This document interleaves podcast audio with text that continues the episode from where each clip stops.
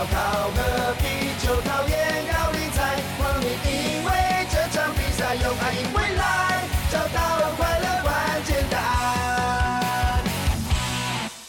欢迎来到龙华共龙给我讲第一百一十集之龙龙季后小八，一起开心聊，愉快聊，轻松聊。大家好，我是思文。这个不知道大家有没有发现哦？我好像最近这个小八开始以来都是在星期四跟五来上架哦。我现在有有点调整了，因为现在我们礼拜三那个五四三主节目的录音嘛，那我就是想是说。呃，我一次开麦就一次录完这样子，所以我后来发现这样子好像比较有效率一点点哦，就是不用再分两天录啊这样哦。那如果说五四三不是轮到我来剪的话，那我想说礼拜三录完之后就可以蛮快的上架了。但是如果说五四三要剪的话，然后那龙给我讲这边呢，小八这边也会要稍微稍微再等待一下下啦。不过基本上我现在觉得像礼拜四跟五来上话。呃，应该会是在季后的一个主要的一个节奏，所以呢，在季后的阶段，大家可以在锁定礼拜四跟礼拜五的龙龙季后小巴喽。好，那这个礼拜呢，我来先讲一个留言好了。嘿 嘿，这个留言呢，就是我在前两集的节目有提到，有一位哦，就是我在 G 五的赛后在路边等车的时候，我就我说我也碰到一位，呃，应该龙米了，然后他就是。认出我来哦，但是呢，坦白讲，那时候我说我不认识他嘛。事实上，我到现在还是不认识他。但是呢，他听到节目之后哦，然后他就留了言哦，在这个五四三座位谈在 Apple Podcast 上面的留言哦。那作为听友呢，他取名叫做发搂哦，就是周润发的发，然后搂就是搂在一起的搂，就是发搂。那他说呢，龙给我讲就是赞，诶，又赏了我一个五颗星哦。他说呢，我是斯文大叔提到在 G 五在路边捕捉野生大叔的龙迷，那很开心在节目中被提到，真的很感动。希望之后还有机会能继续捕捉野生大叔。诶，这个。听起来这这很棒哦，因为其实我觉得会想要把这个小小的一个小花絮插曲吗，就是一个不错的经历，就是把它在节目上跟大家分享。主要就是说，因为我在这个节目上一直都是希望可以分享一些我个人的一些特别的个人的一些心得啦，然后跟大家分享。那这个我觉得也算是一个很特别的经历，因为我从来没有在球场边或在外面被人家认出来过。那这个也很正常，因为我们本来就是。走声音的嘛，就是出声音而已，我不再出脸的哦。那当然可能是在社团上面有看过照片啊，或是有来活动有认识过，那这个都非常非常欢迎说在球场或在球场边可以相认哦，然后大家来聊聊哈。那这位发罗兄哦，那就是也很感谢你那时候哎把我认出来，那基本上我不会觉得怎么样哦，那也很谢谢你啦，就是蛮特别的。那也让小斯文呢也对我有一些崇拜的这个眼光哈。好，谢谢发罗兄啊。那当然，日后如果有机会能能在球场相认，那当然是很好了。那我觉得呢，嗯，好，这样好了。诶，那个明年那个如果球赛如果有再认出来的话啊，有有来相认的话，发送纪念品一个，就是我个人，比如说一些收藏啦，一些龙队的周边商或者是五十三周边商品啊，来给你来一个见面礼，好不好？那明年 球赛的时候来找我认领啦，好不好？OK，谢谢你啦，发罗兄。好，那接下来呢，就是来介绍上礼拜预告的那个小斯文 Happy Ball 之路了啊。那上个礼拜呢，在礼拜天的中午时段呢，嗯，也就是我们那个蜂王游行的这个时间，打了两场比赛哦。那么这次比赛呢，算是在今年的最后一次的杯赛哈。那这个杯赛我之前提过嘛，就是它大概会打四个礼拜。那上周就是第一周了哈。那头两场比赛，那我想。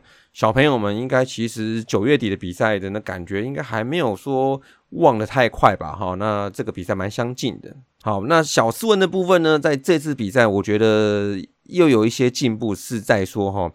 攻击守备部分都还不错啊，那攻击部分比较偏又稳定了一些啊。那他在两场比赛，他这次被教练拔擢到第三棒了，哇，这是谢谢教练啊。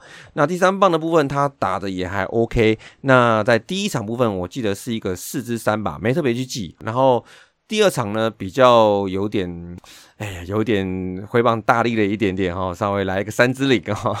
所以我觉得两场比赛看起来是一场好，一场稍微需要进步啦。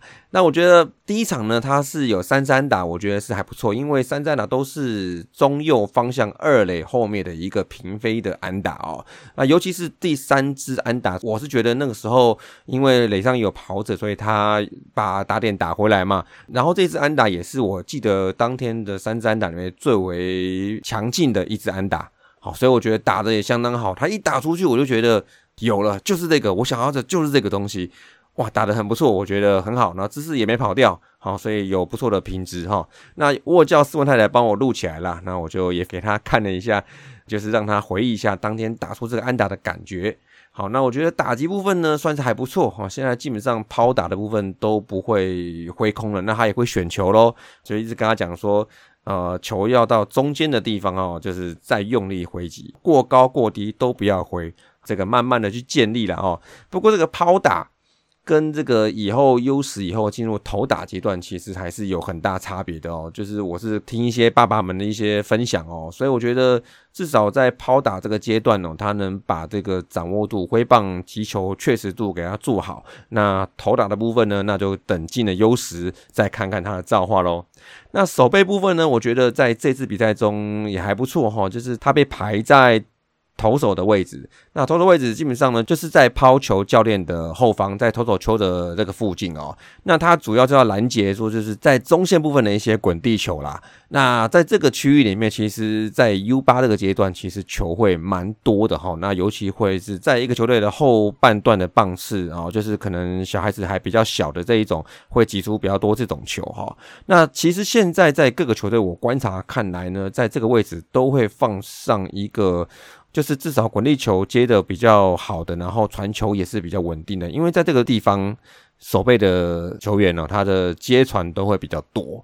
所以呢，在这个部分呢，小斯文看起来有受到教练的一个信赖，然后也谢谢教练给他这个机会，让他磨练这个传接啊。那果然呢，在这一次的比赛之中，他蛮多球的，至少抓到了，我看至少有六七个吧，哈。那只有两三球的部分，我觉得是没有完成这个刺杀跟传球，我觉得是蛮可惜的哦。那不过我觉得这个稳定度看起来还 OK 吧，差不多传个十球，大概可以到个七八球。那我。我觉得以他这个年纪的小朋友，算是有成长空间，然后确实也有成长。那在我看来，基本上就比上次又好很多。上次基本上只能挡球哦，传的也不多。好，也抓到，但是不多。但这次呢，基本上呢，掌握度可以到七八成的。那相信呢，在这次联赛里面呢，希望他可以哦，哎，把这个接传的部分再给他弄熟一点哦。因为其实 U 八跳到 U 十的这个阶段，就是我刚刚讲攻击这边的是投打嘛，哦，那投打之后，其实有些小朋友他可能会在这部分会碰到一些障碍。那就是可能会打不到啊，然后会挫折，这样会受挫这样子。所以说，在优势的部分的小朋友取得上场一个重要的关键，就是在手背的稳定度了啊。那目前看起来，教练都是把小苏文放在内内野的部分来做手背。那不管是三垒、游击、投手这样，二垒也守过，那一垒还没守过哈。但是我觉得。我也是鼓励小素人说，你在练球的时候，你可以跟教练讲说，教练，我想要可以试看看一垒吗？哦，我想练习看看，因为我觉得他其实跟我常常在接传球，我觉得这个接球稳定度应该还是有一点，所以说我觉得如果有这个机会可以试看看一垒的话，然后让守一垒的那位小朋友。那其实那位小朋友他本来就是球队的核心哦，他守中线是蛮厉害的，所以说我觉得如果能让那位小朋友能回到中线的话，我觉得对球队的阵容算是加分哦。所以这个不知道啦，这个当然要看教练的安排哈。那也希望能让小斯文在这个位置上面能继续的帮助球队啦。好，那总结那上个礼拜呢，小斯文他们球队虽然说两场都没有赢下来，不过教练对他们都很肯定，因为。九分大局那个出现的次数变少了，就是在 U 八他们是九分就会要强制换局这样子啊。之前我记得都会有至少三四个哦，那但是这一次这两天好像是只有一次而已哦，所以教练感觉上是说确实是有办法可以 hold 住一个半局。然后避免造成大失血跟大丢分这样哦，所以这样看起来，教练对于他们的这个防守是觉得是有进步的。那想必啦哦，那在这次杯赛还有三个礼拜赛程，希望也是能有更好的表现喽。好，所以这边就是这礼拜的小斯文 Happy Ball 之路喽。那我们在下一期节目再做更新喽。那么接下来闲聊的是呢，也就是在比赛的那一天的下午哦，就是因为我说比赛的时候，就是他们感谢祭跟凤凰游行就是重叠时间嘛，所以我根本就不能去嘛。但是呢，我是觉得我本来就设定说就 就是去市政府等他们了。那于是呢，打完球之后就往市政府奔啦。但是呢，我在出发之前呢，就有看到各位在群组上面的那个动态更新，然后我发现他们说车开的比较快，所以比。原先预定到的时间都提早了，哇！那我那时候好像三点钟左右，然后从比赛场地在民权东路那边出发，正好跟他们到东区的时间差不多。果然呢，我一到那边的时候，转忠孝东路的时候，就发现他们的大巴停在那边哦。那好像是说。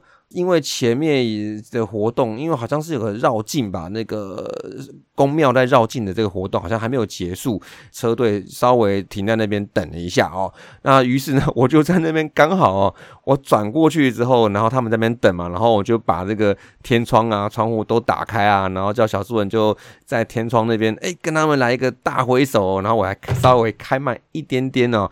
哎，果然还跟球员他们来一个小小的互动哦，那这样给他冲过去。那我冲过去当然是想赶快去停车呢，因为我想要去市政府等他们哦。所以呢，我后来就请苏文太太去停车之后，那我就带小斯文哦，就往这个市政府前进啊。那到了新义区那边，果然就看到相当多、相当多红衣人，很多啊。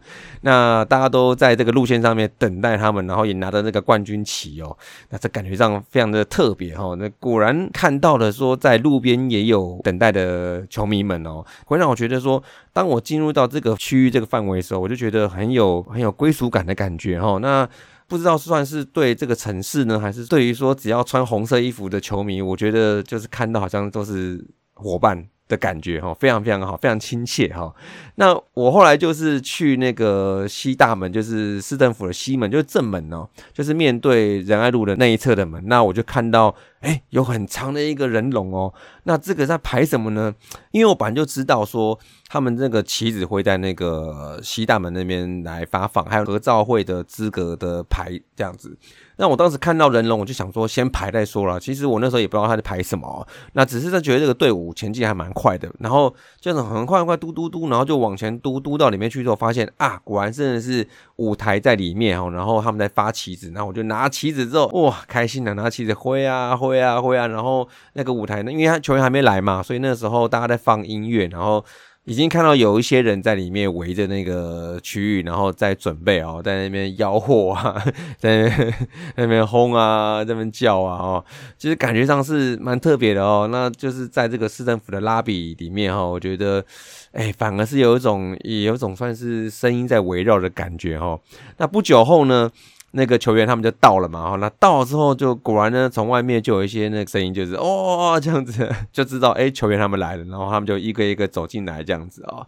然后我觉得很不赖，就是说大家看到球员进来的时候都蛮开心的，然后也欢迎他们嘛，就像欢迎我们的英雄来嘛哦。那我觉得最特别是那个放那个锐不可挡的时候，其实我觉得蛮感动，因为。可能歌词吧，哦，就飞龙升空梦想的比方嘛，然后我觉得唱起来感觉上好像是我们真的就是升空，然后在天空飞，飞向那个我们的梦想，那就是总冠军的那一端嘛。那这次是飞到了，那当然希望以后可以多飞几次哦。不过这个目标都不会很简单可以达成的，所以要一只一只的飞哈。所以当我想到这些过程跟心路历程的时候，我突然觉得这首歌。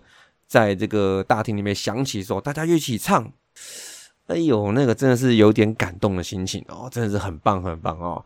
那球员他们来了之后呢，也看到小龙女们，但是开始在台上这这载歌热舞了哦，就是。跳我们最喜欢的那个应援曲哦，呛死曲哦，哇，那整个气氛算相当不错哈。那我在过程之中呢，也还是带那个小斯文跟宋太太他们往比较高一点的地方去看哦，因为毕竟后来人越来越多哦，那小斯文在下面什么都看不到啊，所以就大家往上面稍微角度比较不好，但是可能比较。看得到的地方，大家去看哦，也还不错。那最后这个典礼大概十几分钟吧，那个讲完话，拍个照，然后就差不多结束了。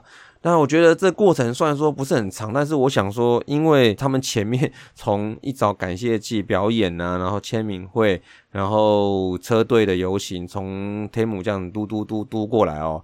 呃，其实这个蛮累的，大概也弄了五六个小时吧，所以我觉得这个典礼哦，我觉得是重在这个值，而不是重在这个时间长短的哦。就是只要大家有能集合到，算是一个游行的一个 happy ending，那我觉得就是一个很好的一个结束啦。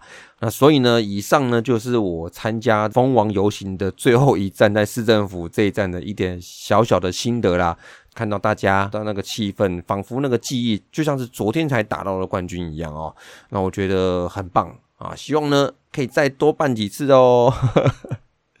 那这过程中，虽然可能有一些，当然是很久没办了，但也是算第一次办了哦。那当然经验是不如拉米狗啦，然后或者是像兄弟他们这么的丰富哈。那不过我觉得，嗯，多办几次就有经验了嘛，对不对哈 OK。好，那接下来我们来聊那个球队相关的新闻了啊。诶，首先我补聊一下哈，就是上个礼拜那个年度颁奖典礼哦，我忘了一个东西，就是最后颁奖的年度 MVP 刚龙的部分。嗯，你看刚龙中了吧，对不对？我看各大节目，我是忘了啦。然后各大 YT 来预测，有没有人预测刚龙啊？就是应该预测刚龙的不多，原因大就是说，因为投手拿 MVP 比较少，而且要投出那种超载制的这种成绩才有可能。但是我觉得你是论成绩的话，也许刚龙今年成绩还不到那个载制。但是呢，我觉得这部分我有一点想法是说。因为正好我是农民，所以说我一整季看他的这个表现，我能具体的说明他对球队的价值在哪里。所以我当初在预测的时候，我是觉得是说，刚龙的价值应该比刘基宏跟杰奇刀他们两个人，一个人是猛上半季，一个是猛下半季来看的话，我觉得刚龙是一整季的价值是比较完整的。所以说，我觉得在这部分，我像我们常常都猜什么东西都会猜错，然后都会打脸这样子哦。那这个猜这个奖项跟猜表现或猜成绩来讲，我觉得这不太一样，因为奖项是有专业人士去投的嘛，哦。所以我觉得我们在猜这个奖项的时候，也许是在很多次的失败的经验里面，呃，就是会慢慢去琢磨说我们认为的价值跟。那一些专业投票的人士，他们的价值是不是相近的？也就是说，我们认为的有价值，跟他们认为的有价值，是不是在同一个线上的？所以，我觉得在这一次的 MVP 来看的话，我觉得今年应该可以间接证明，我认为的有价值，应该跟他们认为的是差不多的。而且还有一个部分就是说，东山再起奖算是重缺，但是确实报道上面有提到王耀林的部分哦。那我就是看，我觉得他最近三年的这个经历，我觉得很符合东山再起的说明。那当然，我觉得如果这个奖项真的如果正式入围成案的话，那他可能会碰到像陈庸基这样子强力竞争者。但是我又看，我觉得陈庸基在前一年也打的也不是说很烂，然后一直有机会上场，所以我认为比较起来，王耀林他过去两年的低潮，而有一年甚至是几乎是上场很少。这样我觉得这个起跟落的幅度，我认为是比较大一点点，比较符合这个奖项的一个价值跟意义哦。所以我觉得以这两个案例来看，说我今年的预测哦，算是我自己觉得啦，就是跟投票人来比的话，其实我们的观念跟认知好像是比较接近的。所以我觉得这一段摸索的过程之中哦，我我也算是稍微有抓到一点点，就是投票人士的他们的想法。不过这个投票人士每年都会换，好像，所以说今年是这样，那明年肯定不是这样子了。哦，那所以今年呢，看起来我的预测是不差啦，我觉得是 蛮准的哈。OK，好，那再就是聊第二个哈，就是大家有看到那个中职三十五年赛程，好像已经有一个版本出来，就是有对战，但是还没有地方嘛，哦，没有球场哦。这个哦，看大家上礼拜都在聊说那个我们的那个大巨蛋哦，诶，我们的开幕战因为确定就是我们来打的嘛，就是跟桃园嘛，就是第一场。那果然呢，第二场呢还是要选择兄弟了哦。那今天不管会是在哪边打，其实我觉得这跟今年的开幕战的感觉蛮像的，因为兄弟也是先选的去年的对手桃园，然后在第二场就是我们去打哦。但我觉得这蛮特别，就是说这个看起来还是要跟兄弟啊，就是这种开幕战还是要有兄弟，可能可能会比较有话题一点点。当然，球迷的人数也是一个蛮现实的啦，这个人多嘛，当然是希望跟兄弟打。好，那这样看起来的话，赛程是已经排了呢，好像六队是比较好排嘛，哦。不过我觉得已经排是有效率的展现哦，是不错的，让大家可以安排一下哦。那所以这边看起来的话，因为现在就是头两站就是在三月三十跟三三一哦这两天。第一场对乐天，第二场对兄弟嘛，那都是我们主场。那我觉得大巨蛋打的机会很高，因为刚落成嘛，哈，然后刚启用，所以说那再经过一些国际赛，明年还有那个邀请赛，那个巨人嘛，巨人队来打，然后这个让 run 完之后呢。有可能中职的正式赛程的话，可能就会选开幕赛，或者明星赛，或者明年的总冠军赛也会在那边打。那我觉得开幕赛在大巨蛋打的机会，这样目前看起来，嗯，可能不是球团单方面可以决定的了啊，因为这个这个这个牵扯的比较多了哈，就是不管是球场啊，然后经营商啊，然后像啊远雄啊等等等啊联盟啊，大家。都知道在这个球场打，它会产生什么样的利益哦？当然也伴随着比较高的一些成本，怎么之类的。但是呢，为了这颗蛋啊，为了要让这颗蛋跟中职最重要的比赛有一些好的合作跟连结啊，那虽然可能现在还不会是某一队的主场，但是要让它跟中职牵上一点关系的话，那这开幕战，我想应该是。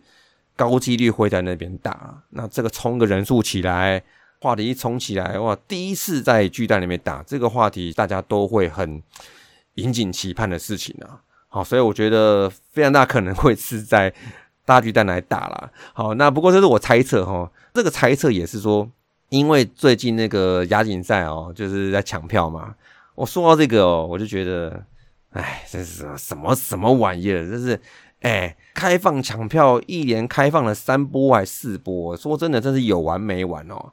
你开放第一波，然后后来说哦，大家抢不到哦，然后有有点民怨，然后要好好开第二波，那第二波还是抢不到，后来外野也开了，啊，还是很多人抢不到，然后连三波这样子，然后就慢慢给他开，这个是我觉得饥饿行销也不要搞成这样，就是搞得好像我们都是很饿，可能就很可怜似的，我就觉得不太爽，就知道，就是我觉得。很愤，你知道吗？就是对对对，我是愤青，很愤哦哦，不是愤青，我愤中了哦，愤中哈。对我就是那么愤，我三次没想到，我就是愤哈，我就是手速慢，网速慢，哈哈，心态也不好，好，所以我抢不到票，没关系，我有两个方案哦。第一个，我今天我要去看巨蛋，其实真的不用说在人多的时候去看，如果我想好好的欣赏，好好的慢慢的走走看看呢，我觉得我再隔一天，十月四号。我选一场比赛去看嘛，日本的巴基斯坦的比赛，我去那边看，我至少还可以看到日本队比赛嘛。而且日本队比赛如果正常的话，哦，或者是发挥都 OK 的话，其实这比赛也可能不会很久。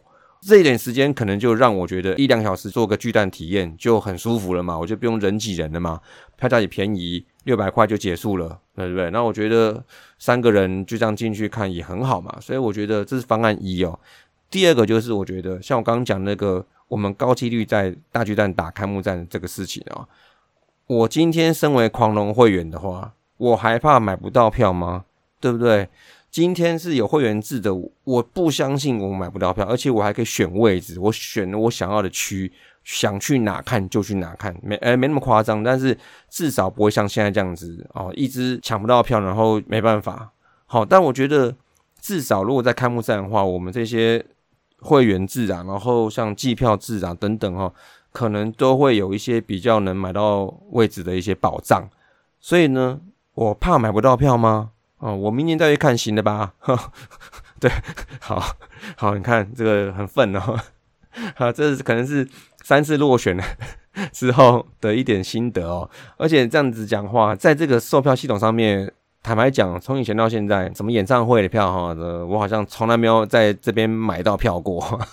记录还是挂零哦。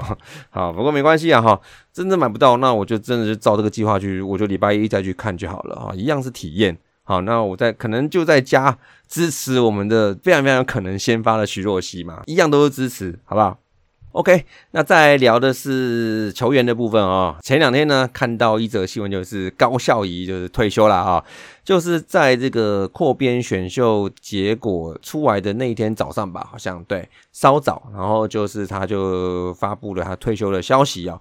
那我觉得这个退休呢，其实坦白讲是有一点点的，觉得当然论年纪来讲的话，可能是稍早了一些。不过，但是如果是论他的年资，还有一些，比如说他在球队的定位，或者是他生涯的一些规划等等的话，也许退休三十三岁不会是太难的事情。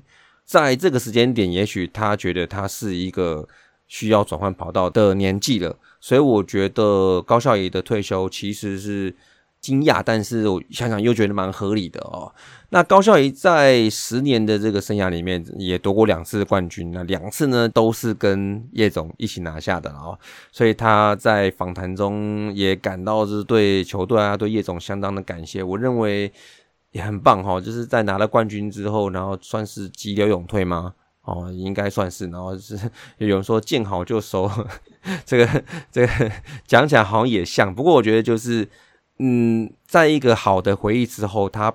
不会去眷恋那个光环，对，就是球员的光环。那他选择是，呃，照目前上看起来，他可能是跟球队在谈后面的合作。那我认为啦，有可能会在二军担任教练。如果照这样讲的话，那他没有眷恋球员的光环，那他选择在这个教练这一部分开始要耕耘自己了。其实我觉得这是一个很好的机会。如果说我们球队现在需要扩编教练的话，那现在也许就是一个好的机会。大家那个位置先抢了，先做了，也总比后面都被人家抢光，然后再去找的好嘛，对不对？其实这个是稍微是蛮现实面的事情哦。这这个好的缺哈，如果能看到，就赶快积极的去追求了哦。所以我觉得这也没有什么不对。好，我认为这也是一种自己对自己的一些规划啦。我觉得这都很好啦。那所以呢，还是祝福跟谢谢高孝仪啊，因为其实身为一个绿叶球员哦，那他在今年的算是四五号来看的话，外野手这样算是很称职的哦。而且呢，其实他在陶纳在后面的比赛，他接替冉成林上场，我觉得其实就代表说他是一个不是那么起眼，但是一个。会受到教练信任的一个球员，这就够了。我觉得这就足够了，这就代表说他的这个价值是相当确实是存在的。所以我觉得高孝仪在今年的比赛之中，他带给我感觉是一个很受信任的一个球员，而且我觉得对他印象相当好。就是呃，我记得六月份我们在台南看球的时候，那时候我们在本后在聊天哦，然后小苏文就是趴在那个边边，然后看到高孝仪在准备打击嘛。然后他就说：“哎，是高孝仪。”然后高孝仪加油。然后就高孝仪就听到这个声音，因为其实很近。然 后听到之后，然后他就看着小斯文，然后跟他跟他笑，然后也跟他小小的挥个手，这样子。我觉得这是一个还不错的一个亲切的回应，我觉得相当好。而且我觉得他看起来就是一个很亲切的人哦。那我觉得很祝福，然后也谢谢高孝仪。希望呢，能在看到高小怡之后，还是穿着我们的球衣啊，然后继续来在这个团队里面来努力来奋战嘛。OK，那这礼拜我们最后来聊的是，就是哎呀，这个哎烧烫烫啊，修烫烫的啊，就是扩编的结果啦。啊，在礼拜二的时候啊，就看到台钢刘领队啊，一去唱名选到球员啊，第一个提到就是魏全龙、王耀林啦。那他在讲的时候，那个魏全龙的。王在发音之前呢，其实因为我之前在五四三猜的，呃，跟上礼拜猜的，我也是猜吴俊杰比较有可能的，所以呢，当他在念的时候，他那个王那个乌的那个时候，我就是一度以为是那个吴俊杰啊，结果后来是王耀林啊。那这个结果呢，我觉得意外，因为我根本没有把它放在十八人之外，这个部分哦，就是我们想的跟教练团不同的地方哦。那这样看起来的话，觉得蛮多的球迷是反映是说啊，可惜啊，怎么会这样子？就是今年的主要的牛棚胜利组嘛，拆弹手嘛，哈，所以他今年的汗马功劳大家都看得到。所以说，在这个部分的冠军的一个有贡献的球员被拆散了，就是离队了之后，其实我觉得普遍大家都会有一点点冠军的情节在里面哈。但是呢，其实我们在蛮多的球队这样子夺冠之后，他把一些阵容就拆掉，或者是说有功劳的那些球员，其实在冠军之后，他也不会一定是选择续约。哦，当然也是有的，但是有很多很多例子，像我支持的旧金山巨人队，他两千一零年初期那时候五年三冠的时候，其实他中间都会找了蛮多的一些功能球员跟绿叶球员。那我们那个时候呢，是当然是开玩笑，就是没有三十三不上旧金山嘛，对不对？就是可能都有有有点老哦。然后再就是他很多也是那种就是绿叶球员呐，就是可能本来也不是什么主力，但是在我们夺冠的过程之中，其实。都陆陆续续的，就是都会有贡献哦。但是呢，在夺冠之后，有些球员就不会再受到续约，他就是会做别的规划。其实这也是蛮现实，就是说，今天在这个短期赛事中有贡献球员，会让我们印象很深刻。但是理性看起来，他也许不会是球队来年的规划中的那个重要的那个蓝图或拼图。所以说，在球队封王之后呢，其实大家都会觉得啊，冠军班底要保留啊什么的，对对对，这个都是人之常情，我觉得这很正常哦。但是也许也会有些球员不要把他续约，是对球队比较好的选择。长久经营的这个角度来看的话，也许会有这种情况发生。那今天王林这个例子，他也不是被丢弃了，因为就是扩编选秀这个就是联盟的规定嘛。但在这个规定之下呢？哎，就是总教练那边，他们球团会有一些取跟舍嘛。这样看起来呢，王耀林他不是在名单内话，我觉得可能的思考是有两种。第一个就是说年纪的问题哦，那再就是说，其实王耀林在今年好，但是其实他前两年就我刚刚讲的东山再起讲嘛，前两三年都不是很好，所以说也许在这个球员生涯的后半段。他的这个起起伏伏的几率会是有的，所以说这个可能也是考量之一。那再就是我觉得定位啦，哦，定位就是说，因为牛棚投手，哦坦白讲呢，我们的投手相对是比较下的重兵，就在选秀的时候都会选比较多的人，然后充实这个投手的一个战力这样子哦。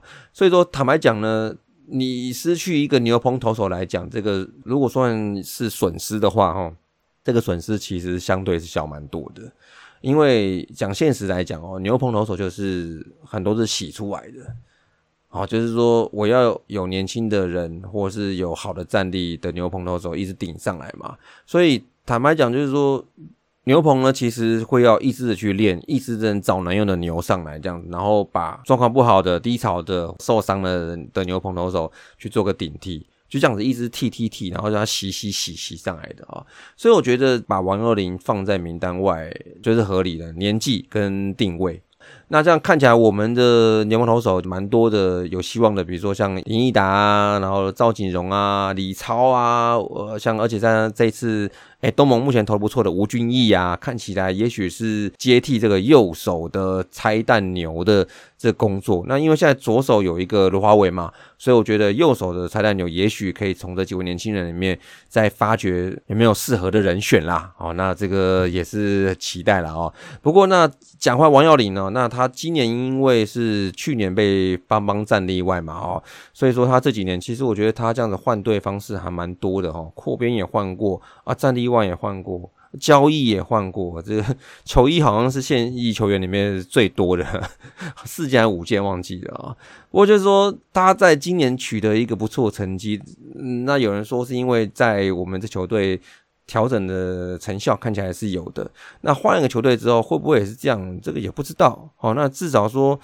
他在今年成绩带给我们蛮多的回忆哦。那当然，我觉得最好就是说他跟王维忠两个人在同队嘛。那可能他们兄弟俩有一些感情啊，就是他们希望是心愿，就是可以同队等等哦。这个虽然兄弟在同一队是佳话哦，这算是在。在在兄弟也有，然后在统一也有嘛哦。不过呢，如果真的是没办法同队的话，那也是各自为了各自的这个生涯来继续努力了哦。那下次再看到王幺零的，那就是敌人了嘛，对不对？当然呢，我觉得谢谢他，也祝福他在台钢这边一定要投出好的成绩啊，带着我们今年这个冠军球队的祝福跟这个荣耀哈，去新的环境好好把这个该有的一个算是老将的价值啊，对不对？因为我记得。刘领队说，就是需要一个老将的牛棚嘛。那这个我们也是过来人呐、就是你选一些比较有经验的一些投手、我觉得这都是必要的哦。所以说呢，很希望说下次看王林的时候，他能在台钢能取得一个好的位置啊，然后我们也可以好好的在场上较量一下啦。